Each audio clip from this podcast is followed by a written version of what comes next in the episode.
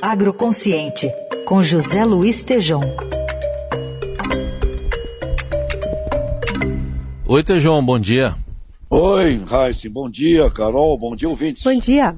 Tejom, está dando que falar ainda um artigo assinado pelo presidente Lula e pelo vice-geraldo Alckmin aqui no Estadão semana passada, é, falando, defendendo uma neo-industrialização no país. É, e dá para falar em neo-agrobusiness?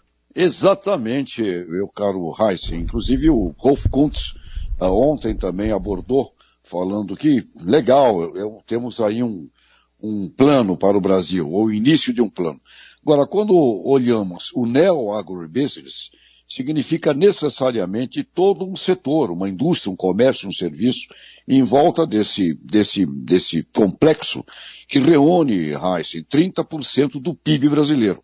Então, se nós olharmos estrategicamente onde colocaríamos uma visão imediata de um planejamento estratégico, eu sinto falta ali né, naquele artigo, naquele manifesto, da presença do ministro Carlos Fávaro, porque o, a reunião do comércio, indústria, serviços e agropecuária, eh, com um planejamento eh, organizado, Heisen Carol, significaria uma chance efetiva de sairmos dos atuais 600 bilhões de dólares, que aproximadamente é o movimento desse sistema, 30% do PIB brasileiro, para termos uma chance de, a curto prazo, atingirmos o dobro disso, uh, gerando muito mais valor agregado em tudo que nós vendemos, em tudo que nós produzimos, no setor pós-porteira da fazenda, na agroindústria, com bioeconomia, e também, Heisen, muita indústria está faltando no Brasil no antes da porteira mais indústria para princípios ativos, para bioinsumos,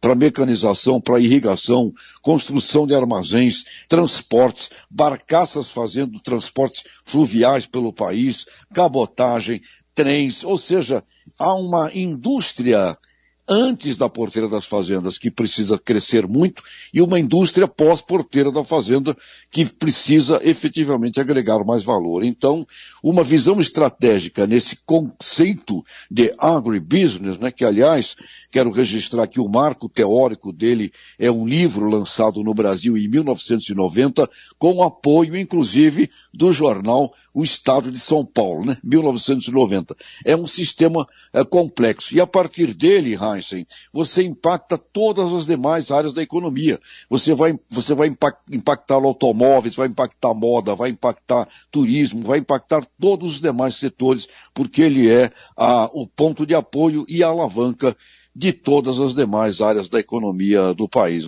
Então, puxa vida, né?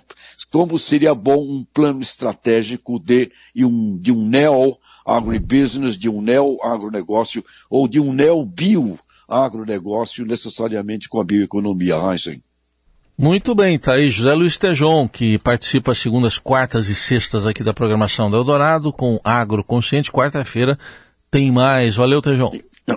Einstein, queria só aproveitar aqui um minutinho. É. Está sendo lançado hoje, é, segunda-feira hoje, na Exalc, em Piracicaba, Exalc USP, está sendo lançada a Agroteca, que é a reunião de uma, de informações de tudo que é pertinente, boa informação correta sobre o universo do agronegócio. Eu queria a, a, parabenizar a Letícia Jacinto, que tomou essa iniciativa, essa liderança, e hoje à tarde, lá na Exalc está sendo lançado, e todo mundo que quiser ter acesso a essa agro, agroteca é gratuito, é no site www.deolhonomaterialescolar.com.br. Extraordinária iniciativa da líder desta mulher, Letícia Jacinto, caro Heisen. Muito bom, então. Até mais, Tejão. Valeu. Abraço.